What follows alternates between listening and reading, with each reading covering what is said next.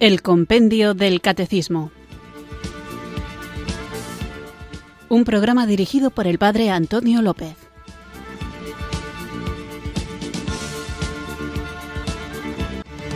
Muy buenas tardes, queridos oyentes de Radio María. Recibido un cariñoso saludo desde Irurzun, en Navarra, quienes sintonizáis una tarde más esta Radio de la Virgen, esta emisora que cambia vidas, Radio María, para escuchar el programa El Compendio del Catecismo, nuestra cita diaria con la formación cristiana, con la formación católica, en la que guiados por el libro que da título a nuestro programa, El Compendio del Catecismo, vamos recorriendo las distintas verdades de nuestra fe, verdades que no son meramente intelectuales, sino que son verdades que nos salvan porque nos ayudan a conocer a Jesucristo, su persona, su obra, sus enseñanzas, su revelación del Padre, su donación del Espíritu Santo.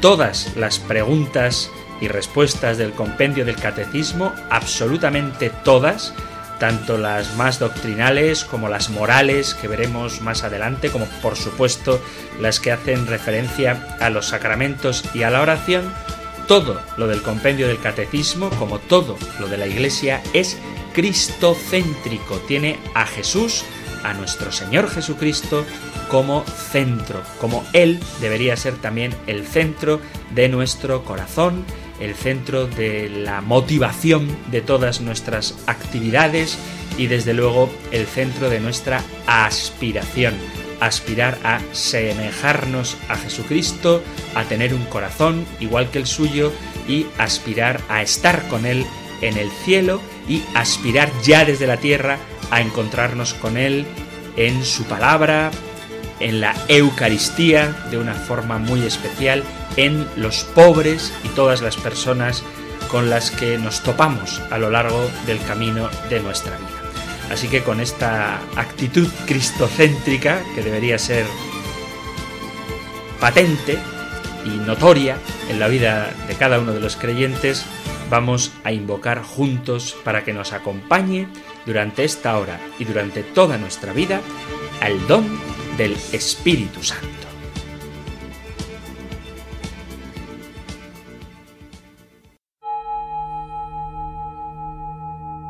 Ven Espíritu, ven Espíritu, ven Espíritu.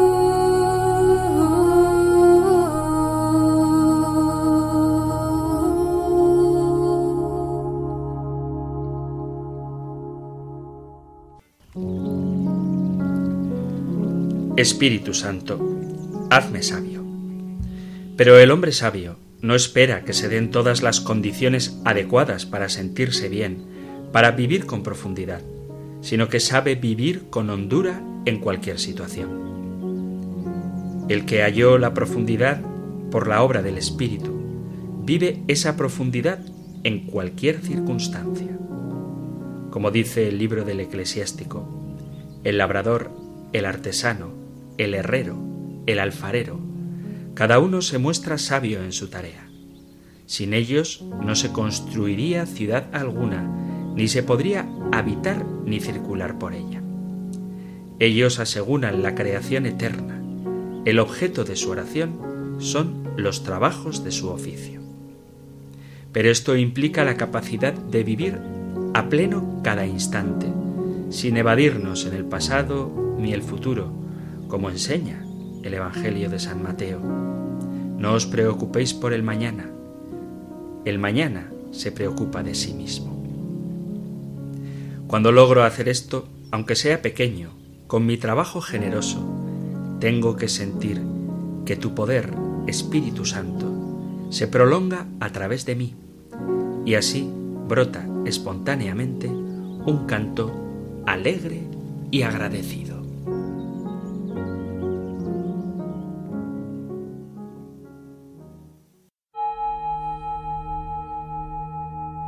Ven Espíritu, ven Espíritu, ven Espíritu.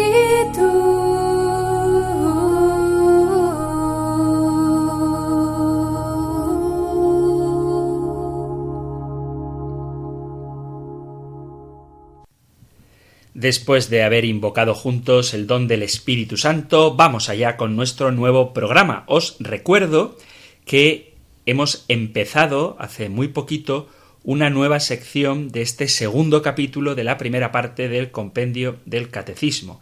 La sección que hemos empezado tiene como encabezamiento el artículo del credo Jesucristo padeció bajo el poder de Poncio Pilato, fue crucificado, muerto y sepultado y dedicábamos, creo recordar que dos programas a la pregunta número 112, ¿por qué es tan importante el misterio pascual de Jesús? que responde el compendio, el misterio pascual de Jesús, que comprende su pasión, muerte, resurrección y glorificación, está en el centro de la fe cristiana porque el designio salvador de Dios se ha cumplido de una vez por todas con la muerte redentora de su Hijo Jesucristo. Y en un primer programa dedicado a esta pregunta veíamos la vida de Jesús desde la perspectiva de su pasión y muerte, como ésta está presente desde el inicio de su vida, iba a decir vida pública, pero no, porque también su vida oculta, lo que llamamos su infancia y su juventud, estaba marcada por el sufrimiento, acordaos de el asesinato de los santos inocentes y cómo tuvo que huir a Egipto. Así que la pasión persigue al Señor desde el inicio y desde luego, en cuanto comienza su predicación pública, enseguida surgen los deseos por parte de quienes ven peligrar su autoridad religiosa de acabar con él. Entonces, la pasión es la hora de Jesús, esa para la que vino al mundo, como tantas veces repite el evangelista San Juan, y es el cumplimiento de la voluntad del Padre lo que Cristo llama su alimento. Y la voluntad del Padre es que los hombres se salven y esta salvación, ya lo veremos, se produce por la muerte de Jesucristo. Pero no sólo por la muerte, porque el misterio pascual es una cosa que no debemos olvidar, se ilumina o se comprende únicamente cuando se tienen presentes ambos elementos, la pasión y muerte y la resurrección y glorificación. Por eso, en el último programa que dedicábamos a la pregunta 112, hablábamos de la vida de Jesús desde la perspectiva de la resurrección. Como esta, la resurrección, es la que sella definitivamente la victoria de Jesús sobre el pecado y sobre la muerte. ¿Y cómo? Señalaba que aunque ésta se ha cumplido plenamente, todavía en la Iglesia tenemos esta especie de lucha entre pasión y glorificación, entre muerte y vida, entre pecado y gracia, entre santidad y mediocridad, en la que muchas veces vemos, la propia experiencia personal y eclesial muestra que estamos viviendo. esto es un resumen de lo que veíamos en los programas anteriores y continuamos con esta expectativa, con esta visión de la pasión de Cristo y hoy vamos a tratar la pregunta 113 cuyo contenido encontráis en el Catecismo Mayor en los puntos 574 al 576. Escuchamos ahora la pregunta y respuesta 113 del compendio del Catecismo. Número 113. ¿Bajo qué acusaciones fue condenado Jesús? Algunos jefes de Israel acusaron a Jesús de actuar contra la ley, contra el templo de Jerusalén y particularmente contra la fe en el Dios único, porque se proclamaba Hijo de Dios. Por ello lo entregaron a Pilato para que lo condenase a muerte.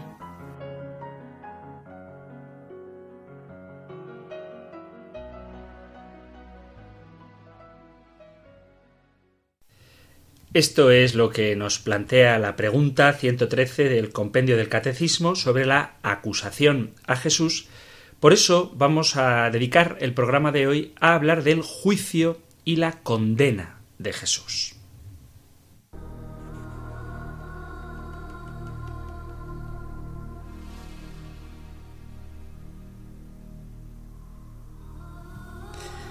De Getsemaní, atado y cautivo, Cristo es llevado ante los magistrados judíos. Solo San Juan nos informa que primero le llevaron al Señor ante Anás, el cual lo devolvió, atado todavía al sumo sacerdote Caifás. Los evangelistas Mateo, Marcos y Lucas nos cuentan únicamente la audiencia ante Caifás.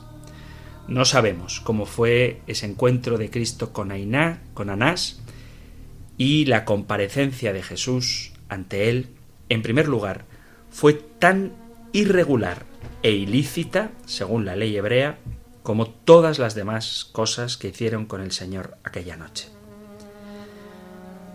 Más de veinte años antes, Anás, el suegro de Caifás, había sido destituido como sumo sacerdote. Pero durante todo este periodo, a pesar de haber sido destituido, tenía mucha influencia en todos los asuntos de importancia. Caifás, como dice el evangelista San Juan, era el que había dado el consejo a los judíos de que convenía que un solo hombre muriese por el pueblo. No voy a dar las citas, os animo a que leáis la pasión en las cuatro versiones de Mateo, Marcos y Lucas, porque si leo toda la pasión yo, como me suele gustar hacer, pues nos vamos a quedar sin tiempo. El caso es que en el palacio de Caifás, los principales sacerdotes, escribas y ancianos del pueblo estaban reunidos en una sesión del Sanedrín, seguramente extraoficialmente, y todos ansiosos esperando el resultado de aquella caza, vamos a decir, que encabezaba Judas. Cuando Jesús, a quien odiaban y habían decidido condenar desde antes de iniciar el proceso, entre comillas, cuando Jesús fue llevado ante ellos atado y preso, comenzaron a juzgarlo, incumpliendo la ley, tanto la ley escrita como la ley tradicional, de la cual se supone que ellos eran los magistrados y los celosos defensores.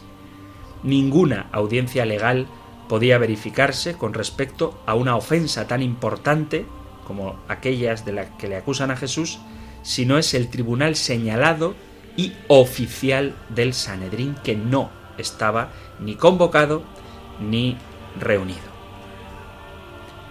De lo que nos cuenta San Juan podemos sacar la conclusión de que se sometió a Jesús a un interrogatorio por parte del sumo sacerdote en persona.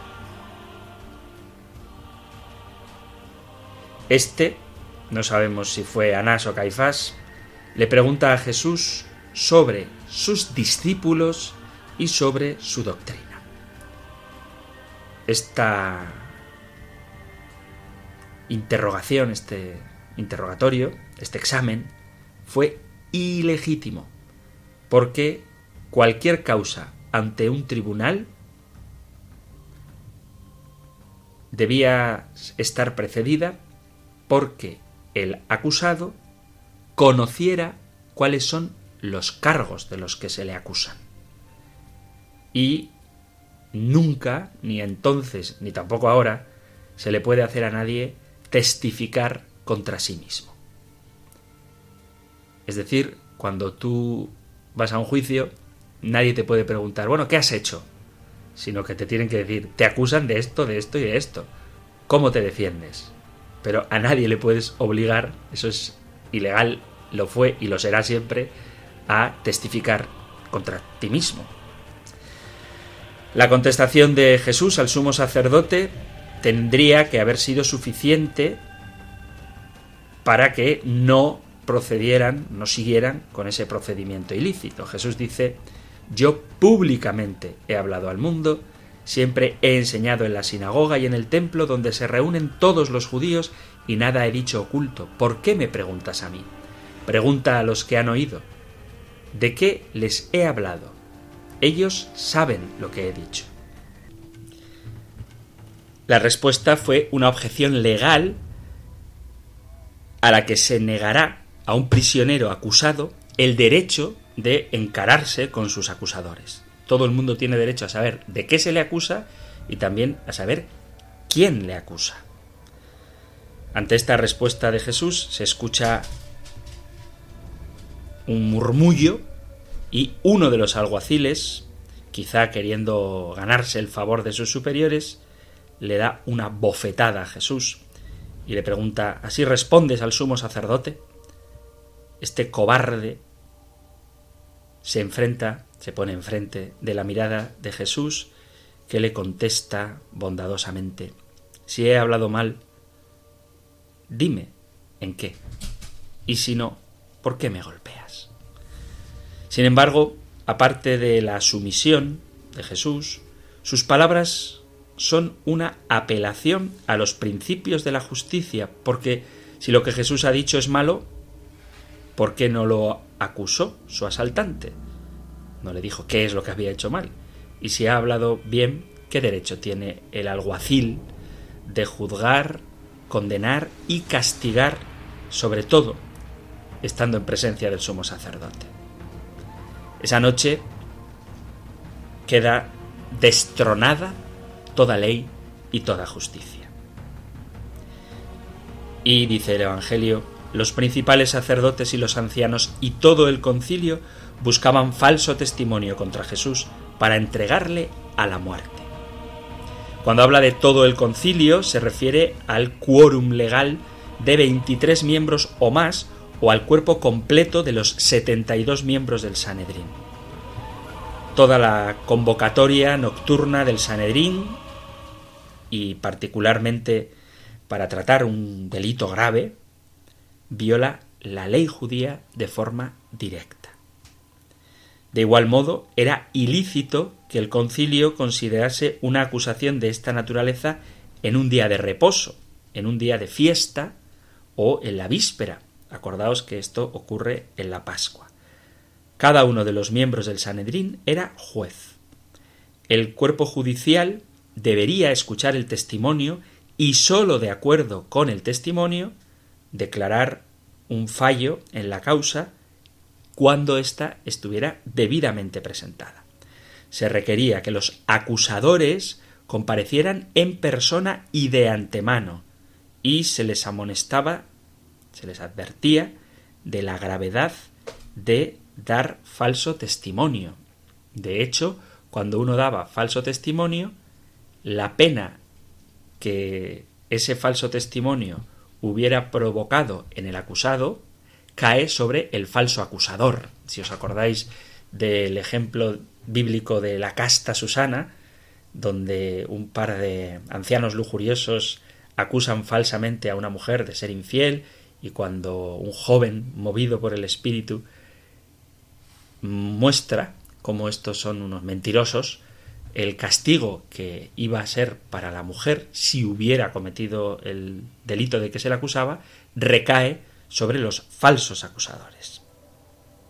Aunque se presentaron muchos falsos testimonios, en el caso de Jesús, no encontraron causa contra el prisionero, porque no estaban de acuerdo estos pérjuros, estos mentirosos que daban falso testimonio. Entre ellos no se ponían de acuerdo y aun los impíos integrantes del Sanedrín tuvieron miedo de violar notablemente el requisito fundamental de que por lo menos dos testigos concordantes debían testificar contra el acusado, porque de lo contrario no se podría dar como válido el testimonio de un solo hombre.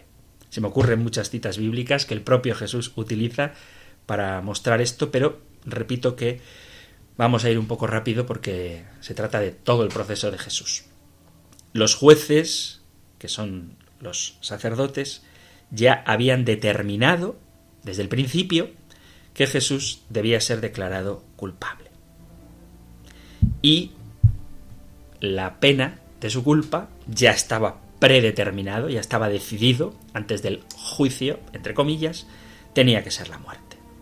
Su fracaso a la hora de encontrar testigos contra Jesús amenazaba el tener que retrasar cuanto antes terminar con el Señor. La prisa caracteriza toda su manera de proceder. Ilegalmente habían arrestado a Jesús de noche e ilícitamente estaban simulando, estaban representando, haciendo un teatro de un juicio durante la noche.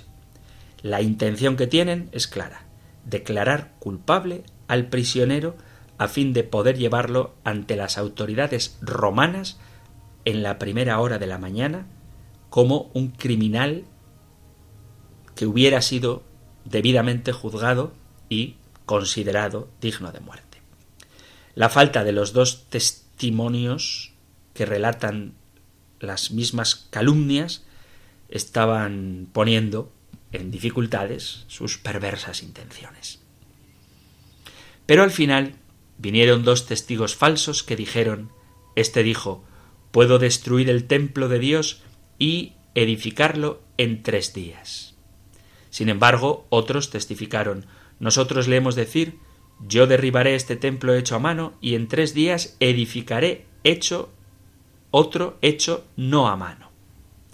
De manera que, como dice el evangelista San Marcos, ni aun así se ponían de acuerdo en el testimonio. En cualquier causa ante un tribunal, seguramente esta discrepancia entre puedo derribar o derribaré que le imputaban los acusadores serían muy importantes. Sin embargo, los únicos cargos atribuidos a Cristo hasta esa parte del juicio no tenían más fundamento que este símil, esta caricatura de un juicio real.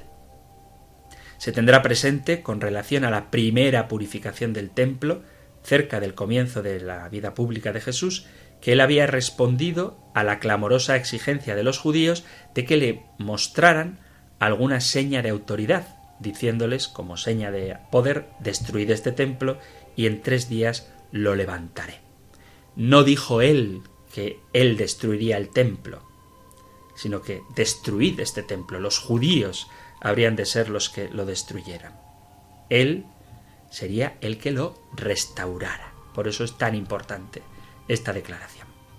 Y refiriéndose a esa ocasión, el evangelista dice claramente, hablaba del templo de su cuerpo, y en ningún sentido de los edificios que hacen los hombres.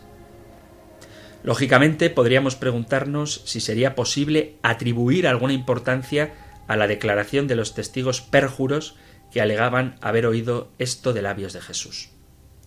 La veneración con que los judíos miraban el templo, no obstante la manera tan inexcusable en que lo profanaban, nos da una respuesta parcial.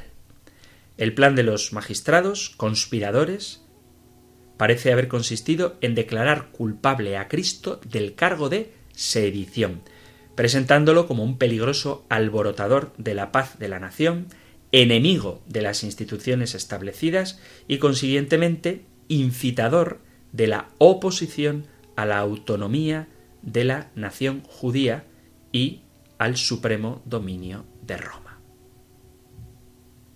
Esta es la acusación a la que se van a ceñir cuando ven que los testimonios pues no concuerdan. Con un tono dramático, Caifás se levanta y le pregunta a Jesús, ¿no respondes nada? ¿Qué testifican estos contra ti? ¿Y qué va a responder Jesús? ningún testimonio consecuente o válido se había presentado contra él. De modo que guarda silencio. Entonces Caifás, desobedeciendo la prescripción del legal de no pedir a una persona que testifique contra sí misma, salvo de forma voluntaria, no sólo exige una respuesta a Jesús, sino que ejerce su prerrogativa de sumo sacerdote conjurando al acusado como testigo ante el tribunal sacerdotal. Es decir, ahora ya deja de lado su función de juez, aunque injusto, y se atribuye el título de sacerdote y le dice, el sumo sacerdote le dijo, te conjuro por el Dios viviente, que nos digas si tú eres el Cristo, el Hijo de Dios.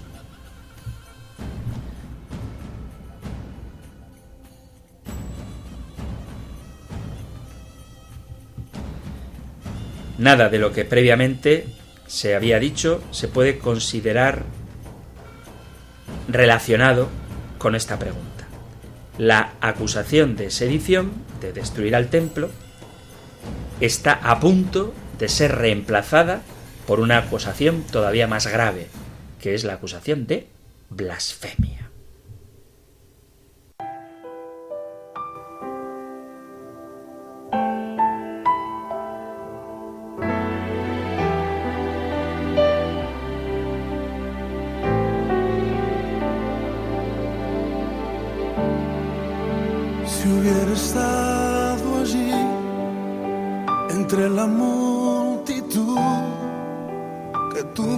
Muerte pidió, que te crucificó, lo tengo que admitir, hubiera yo también clavado en esa cruz tus manos, mi Jesús, si hubiera estado allí.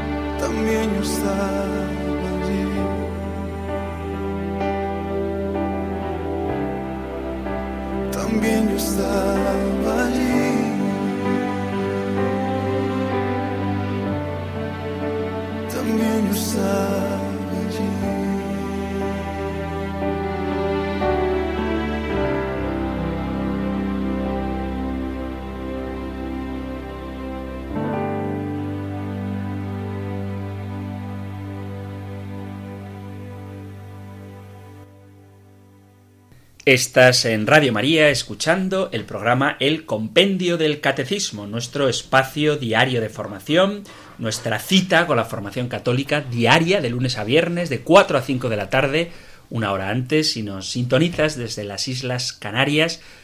Y hoy estamos tratando la pregunta 113 que plantea bajo qué acusaciones fue condenado Jesús. Y vemos cómo fue acusado de actuar contra la ley, contra el templo y por contrariar la fe en el Dios único al proclamarse Hijo de Dios. Y estamos viendo el proceso injusto ante el Sanedrín en el cual se, saltaron todas las leyes de un juicio justo y cómo al ver que la acusación de sedición, de querer destruir el templo, no concordaba porque los testimonios no eran no eran iguales, había contradicciones entre los testigos, pues al ver que esa acusación no iba a seguir adelante, el sumo sacerdote cambia la acusación y conjura a Jesús a que diga si él es el Hijo de Dios. A esta injusta pregunta, pero oficial también, conjuración del sumo sacerdote, Jesús contesta, Tú lo has dicho. Y además os digo que desde ahora veréis al Hijo del Hombre sentado a la diestra del poder de Dios y viniendo sobre las nubes del cielo. La expresión tú lo has dicho implica yo soy lo que tú has dicho. Fue una declaración por parte de Jesús de su parentesco divino y de su propia categoría como Dios. Entonces el sumo sacerdote rasga sus vestiduras, otro gesto dramático, y grita ha blasfemado. ¿Qué más necesidad tenemos de testigos? He aquí, ahora mismo habéis oído su blasfemia. ¿Qué os parece? Y respondiendo ellos dijeron es reo de muerte. Así fue como los jueces de Israel, entre los que estaban el sumo sacerdote, los principales sacerdotes, escribas y ancianos del pueblo, y el gran Sanedrín, convocado ilegítimamente, decretaron que el Hijo de Dios era digno de muerte sin más evidencia que la propia admisión del acusado. Por estipulación expresa, el código judío prohibía que una persona quedase convicta, particularmente de una ofensa capital, por su propia confesión, a menos que el testimonio de testigos fidedignos lo apoyaran ampliamente. Así como en el jardín, en el huerto de los olivos, Jesús voluntariamente se había entregado, ahora, de igual modo, personal y voluntariamente da a los jueces la evidencia de acuerdo con la cual injustamente lo declaran reo de muerte. En ningún lugar del Evangelio vamos a encontrar nada que nos indique que se hizo ni siquiera una sugerencia para investigar las razones por las que Jesús hacía esta afirmación. El acto del sumo sacerdote de rasgarse las vestiduras es simplemente, pues eso, un gesto dramático, como hay una indignación ante la blasfemia que había herido sus oídos. La ley expresamente prohibía que el sumo sacerdote se rasgara las vestiduras. Aunque sí que se puede encontrar testimonios de cómo la acción de romperse la ropa fuera un testimonio de un delito sumamente grave como el de la blasfemia.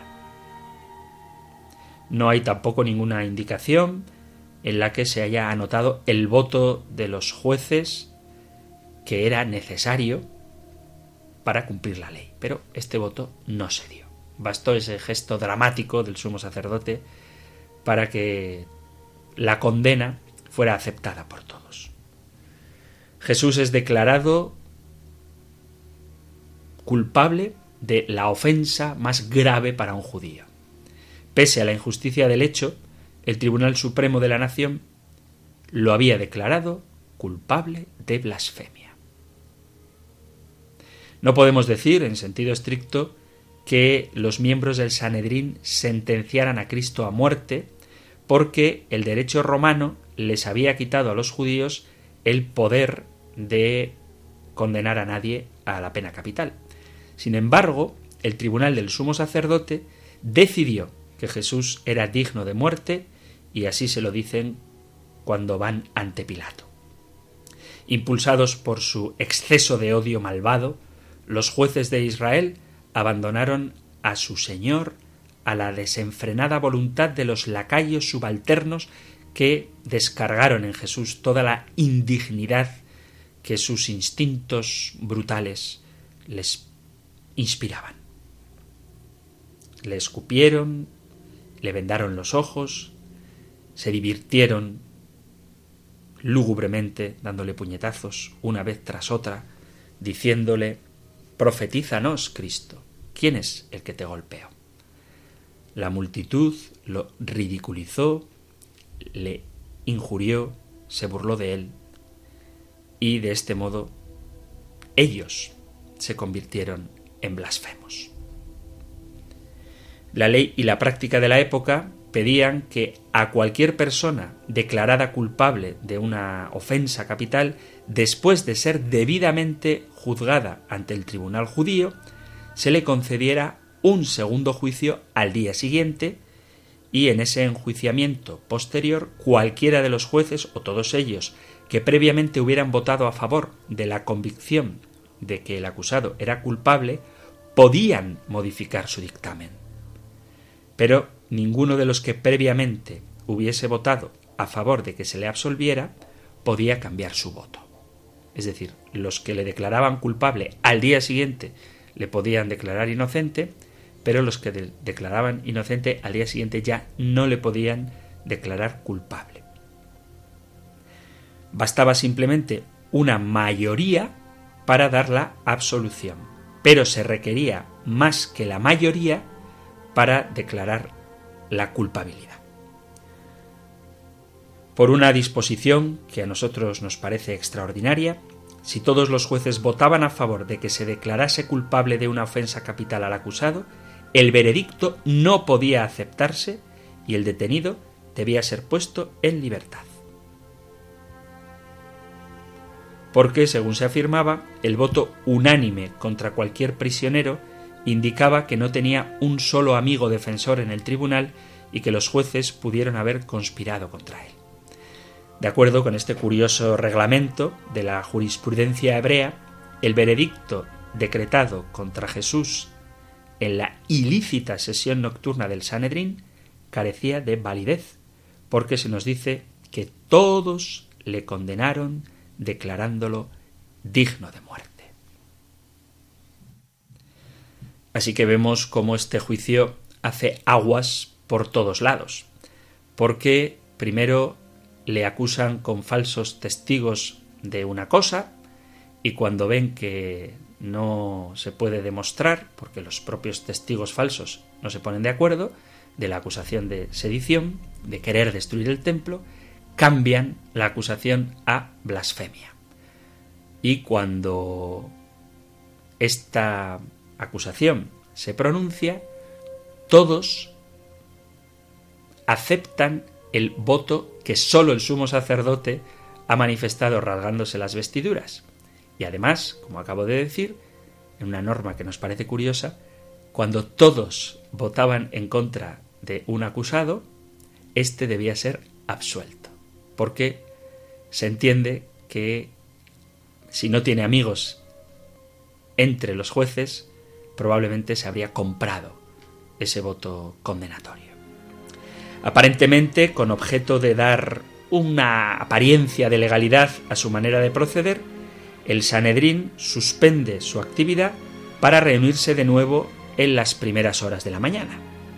De esta manera, técnicamente, obedecieron el requisito que, en caso de que se declare sentencia de muerte, el tribunal tendría que juzgar por segunda vez en otra sesión al reo. Pero pasaron por alto la obligatoriedad de que el segundo juicio debía llevarse a cabo al día siguiente.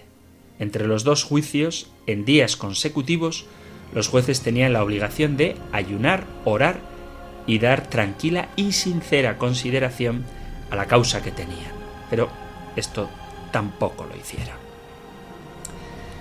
San Lucas, que no da ningún detalle del juicio nocturno de Jesús, es el único de los evangelistas que sí que nos da una nota circunstancial de la sesión del día siguiente. Dice, cuando era de día, se juntaron los ancianos del pueblo, los principales sacerdotes y los escribas, y le trajeron al concilio, ante el Sanedrín. La interpretación que algunas autoridades bíblicas dan es que el Sanedrín condenó a Jesús en un lugar, como requería la ley de la época, pero San Juan nos dice que fue directamente llevado desde Caifás hasta el pretorio romano. Seguramente si se dio esta segunda sesión de juicio, todas las irregularidades de la noche se volvieron a repetir. Entraron en el consejo contra Jesús para entregarlo a la muerte. Es decir, no se reunieron para revisar el juicio, sino para condenarlo a muerte. Pero quizás sí que simularon un segundo juicio, cuyos resultados y afirmaciones hechas por el mismo Jesús, pues facilitaron sus intenciones. No hubo ni sombra de justificación para que los jueces exigieran que el acusado declarara. Debía haber examinado de nuevo a los que testificaban contra él, pero no lo hicieron. La primera pregunta que le hacen fue ¿Eres tú el Cristo? Dínoslo. El Señor respondió Si os lo dijera, no creeríais, y si os preguntara, no me responderíais ni me soltaréis. Pero desde ahora el Hijo del Hombre se sentará a la diestra del poder de Dios. La respuesta ciertamente no es causa, no es motivo de condenación. Toda la nación esperaba al Mesías y si Jesús decía que Él era, el único paso que podía haberse iniciado contra Él era investigar si realmente lo era.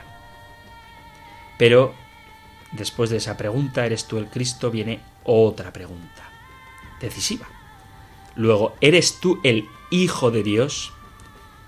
Y Jesús contesta, vosotros decís que lo soy.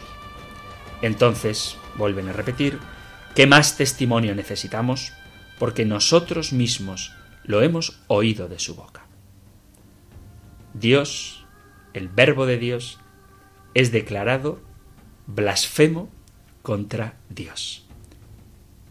Muy de mañana, habiendo tenido consejo los principales sacerdotes con los ancianos, con los escribas y con todo el concilio, llevaron a Jesús atado y lo entregaron a Pilato. Durante las horas que le quedan en esta vida terrenal, Jesús se encuentra en manos de sus enemigos, traicionado y entregado por los suyos.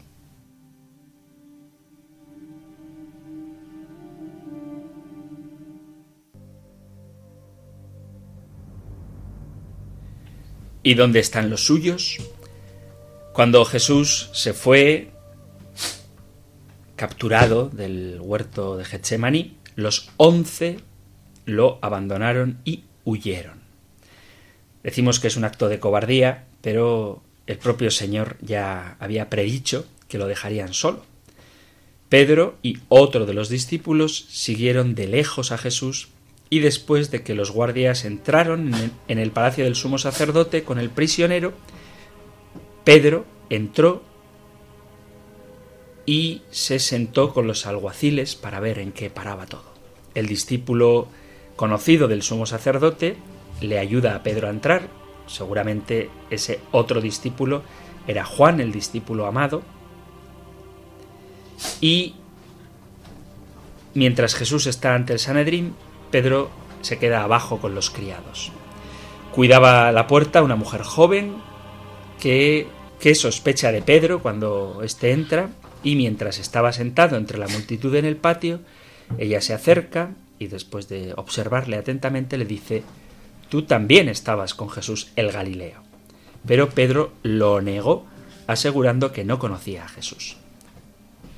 Sobrevino al apóstol la inquietud empezó a molestarle su conciencia y el miedo a ser reconocido como uno de los discípulos del Señor. Se apartó de entre la multitud e intentó esconderse en la entrada, pero allí lo reconoce otra criada y dice a los que estaban cerca, también éste estaba con Jesús el Nazareno. Acusación que Pedro negó jurando, no conozco a ese hombre. Como hacía frío y se había encendido un fuego en el patio del palacio, Pedro se sienta con los demás alrededor de la lumbre, pensando que quizá mostrarse valiente, reuniéndose con los demás, sería mejor que estar sigiloso, evitando contacto con otros. Y una hora después, más o menos, de sus primeras negaciones, algunos de los hombres que están sentados alrededor del fuego lo acusan también de ser discípulo de Jesús. Y haciendo mención a que tiene un dialecto galileo, dicen que es evidente que por lo menos era compatriota del acusado. Y la amenaza más grande proviene de la acusación de un pariente de Malco, cuya oreja había cortado Pedro con la espada, y le pregunta directamente, yo te vi a ti en el huerto con él, y entonces Pedro llega a tal extremo en el camino de la mentira que ya había iniciado, que comienza a maldecir y a jurar y a declarar con vehemencia por tercera vez, no conozco a ese hombre. Cuando sale de sus labios esta última mentira impía, canta el gallo, y este canto llega a sus oídos y con él el recuerdo de la profecía de Jesús se desbordó en sus pensamientos. Temblando, al comprender su propia cobardía, se va de la multitud y se encuentra con la mirada de Cristo sufriente que desde el medio de la turba insolente dirige la mirada hacia su apóstol tan apasionado y tan débil, Pedro. Huyendo del palacio, Pedro sale en la noche llorando amargamente, y estas lágrimas le acompañarán toda su vida, según la tradición, porque son expresión de una verdadera contrición, de un arrepentimiento sincero y de un sincero amor a Jesucristo, pero también de un gran desconocimiento de su propia debilidad.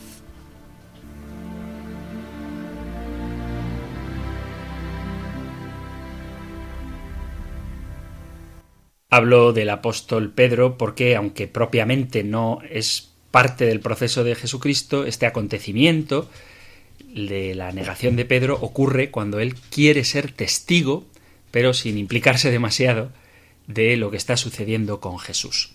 Después de esto, queridos amigos, queridos oyentes, veremos en el próximo programa cómo continúa este proceso de Jesús que no es sencillo, puesto que después de estar ante el Sanedrín, luego es llevado a la presencia de Poncio Pilato, quien a su vez lo envía ante Herodes, que de nuevo envía a Cristo ante Pilato, y se produce ese deseo de Pilato que ya veremos de absolver a Cristo e incluso en un afán desesperado por evitar la muerte de quien él considera inocente, le manda a flagelar, como si esta flagelación fuera a conmover el corazón de los judíos que lo acusaban y poder liberar a Cristo de la muerte, cosa que no ocurre, sino que finalmente, en ese gesto también famoso, se lava las manos y entrega a Jesús en manos de los judíos que definitivamente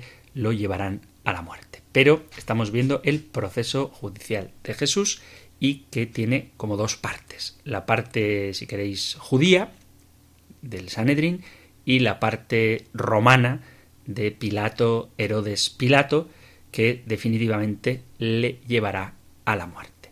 Así que espero que resulte interesante meditar en cómo esta acción injusta lleva a nuestra salvación y al cumplimiento del plan de Dios. Un plan misterioso, pero un plan eficaz, salvífico, que hace que Cristo derrame su sangre por nosotros y que podamos vernos libres del pecado y de la muerte no por el derramamiento de la sangre de Cristo, visto como un acontecimiento definitivo. El acontecimiento definitivo no es la muerte de Jesús. El acontecimiento definitivo es su glorificación, su resurrección y su estar sentado a la derecha del Padre, desde donde vendrá a juzgar a vivos y muertos. Pero para llegar a la glorificación hay que pasar por la cruz, y la cruz, aunque es un designio divino, se vale, se sirve de acontecimientos, elementos humanos. Y eso es lo que estamos viendo. En qué consistió el juicio de Jesús y bajo qué acusaciones fue condenado. Queridos amigos, queridos oyentes, quedan pocos minutos para terminar el programa. Vamos a tratar de aprovecharlos para responder a alguna de las consultas que han llegado al correo electrónico compendio arroba radiomaria.es, compendio arroba y el número de teléfono 668-594-383 para WhatsApp, WhatsApp, solo WhatsApp, 668-594-383 son los medios que Radio María pone a disposición de vosotros, queridos oyentes, para que podáis participar en el programa. Así que vamos ahora a leer un correo electrónico que nos ha llegado a la dirección compendio.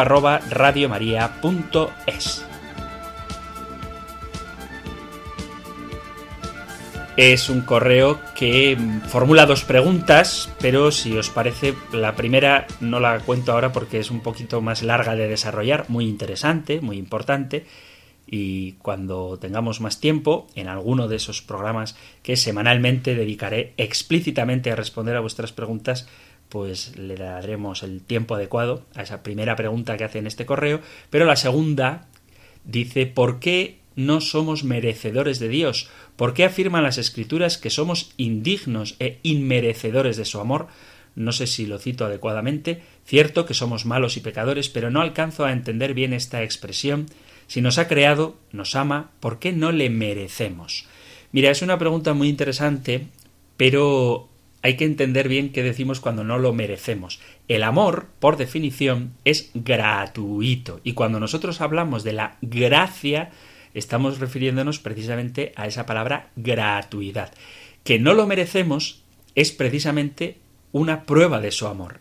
Es decir, todo lo que el Señor hace por nosotros sin merecerlo es una prueba de amor. Si lo mereciéramos, sería una prueba de remuneración o de justicia, como si hubiera una transacción en la cual yo hago algo y Dios, porque me lo debe, tiene que pagarme o devolverme o, como digo, remunerarme eso que yo he hecho por él. Pero en la vida cristiana, si algo nos queda claro, es que la inmensa grandeza de Dios es tan inalcanzable que si Dios no se hubiera puesto en contacto con nosotros, si el verbo de Dios no se hubiera abajado, si Dios no se hubiera amorosa y gratuitamente revelado, nunca le hubiéramos conocido.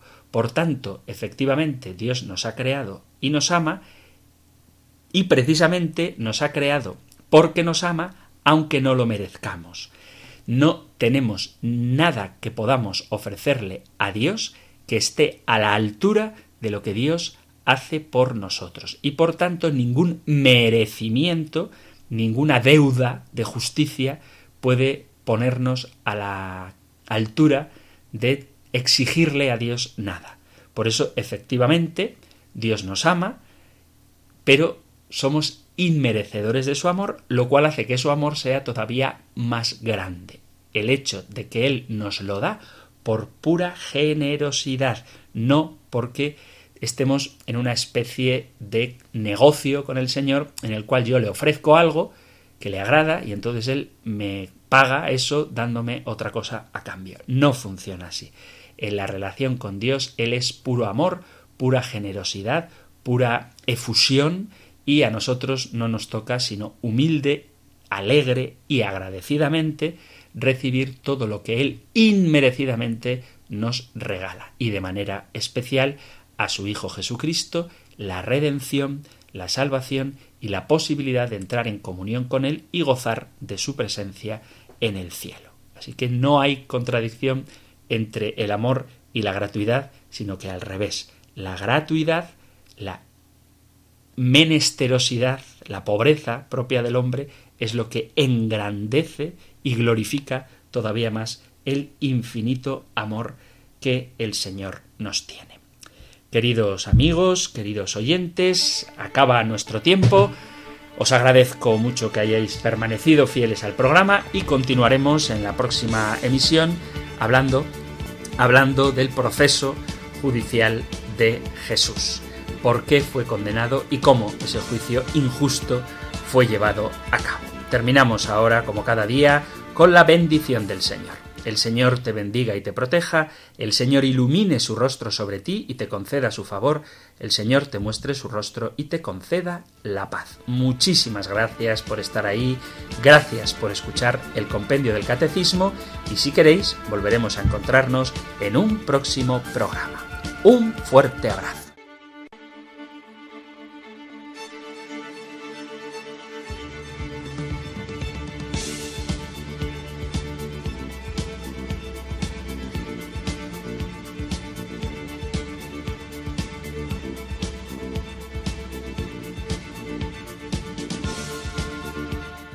El Compendio del Catecismo.